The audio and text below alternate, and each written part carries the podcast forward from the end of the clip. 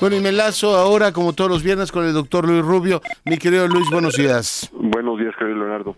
¿Qué tema abordamos el día de hoy? Quisiera yo incorporar un nuevo, eh, un ángulo adicional al tema de los bochicoleros. Eh, me parece que es obvio que se volvió un tema de, mediático y muy importante por las muertes que hubo hace unos días que tendrán que ser aclaradas porque por lo, lo que dicen los expertos eh, o los que me parecen expertos que los los videos eh, están recortados y entonces quién sabe realmente qué, es lo que hay de fondo.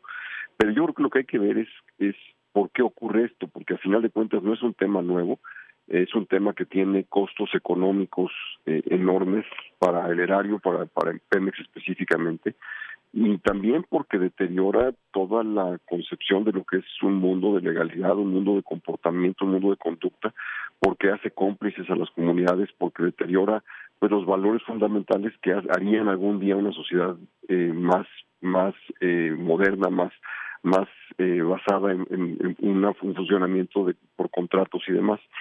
Me parece que en el fondo de esto lo que tenemos es algo muy sencillo y es en concepto por lo menos y es que se, que no es una actividad penada como delito no grave, más bien es una actividad penada como delito no grave y es del fuero federal. Es decir, eh, a pesar de los enormes costos que implican, en, como lo queramos medir, eh, el hecho es que no es un delito grave. Las autoridades locales, cuando encuentran una situación de esta naturaleza, no solamente pueden detener a una a una a una eh, a personas que están están pues robando el, el líquido eh, si es en flagrancia y los únicos que tienen facultades son los los las policías federales porque son porque se trata del fuero federal.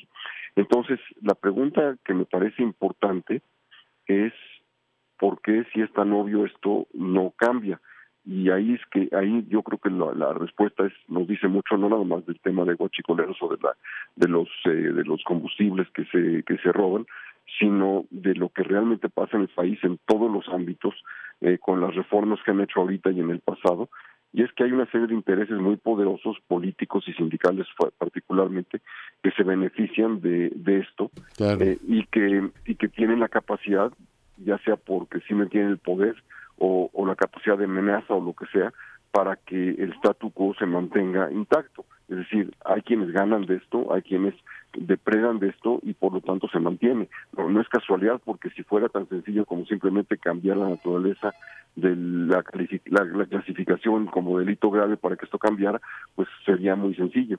Eh, este es un, un ejemplo de muchos de los, de los impedimentos eh, reales de fondo a lo que a lo que realmente enfrenta el país como moder para modernizarse y transformarse y ser una sociedad pues comparable a los demás, una sociedad normal. Entonces, cuando hablamos de, de reformas eh, económicas, políticas, de derechos, lo que fueran, tenemos también que hablar de los poderes que están enquistados y que depredan y que van a hacer todo lo posible y más para que su, esas reformas no puedan avanzar. Y en este gobierno vimos cómo se, se iniciaron reformas, algunas extremadamente ambiciosas, que se atoraron en el momento de la implementación precisamente porque hay toda clase de intereses que se benefician de esto. Uh -huh. Pues si vemos hacia adelante, si quisiera yo, quizá el ejemplo más, más atractivo es el reciente de la elección en Francia, eh, ahí tuvimos, en la segunda vuelta tuvimos una un contraste eh, patente eh, lúcido, completo entre dos visiones del mundo, una que quiere regresar al pasado y una que proponía un nuevo futuro, una manera distinta de organizar la sociedad, eh, una manera optimista de ver el futuro. Entonces, vimos dos cosas distintas. Ojalá eh, podamos tener en México eh, alguien que presente esa visión futurista positiva, buena, que la gente esté dispuesta a apoyar y, y, sumarse a ella, como ocurrió en Francia, pues al, al una proporción del 65%. Uh -huh. Sí, dos tercios votaron por él. Pues Miguel Luis, te agradezco mucho tu reflexión. Muy buenos días. Gracias por la oportunidad. Buenos días. Para fortuna nuestra, Luis Rubio, quien es presidente de Comex, y todos los viernes está en Enfoque conversando con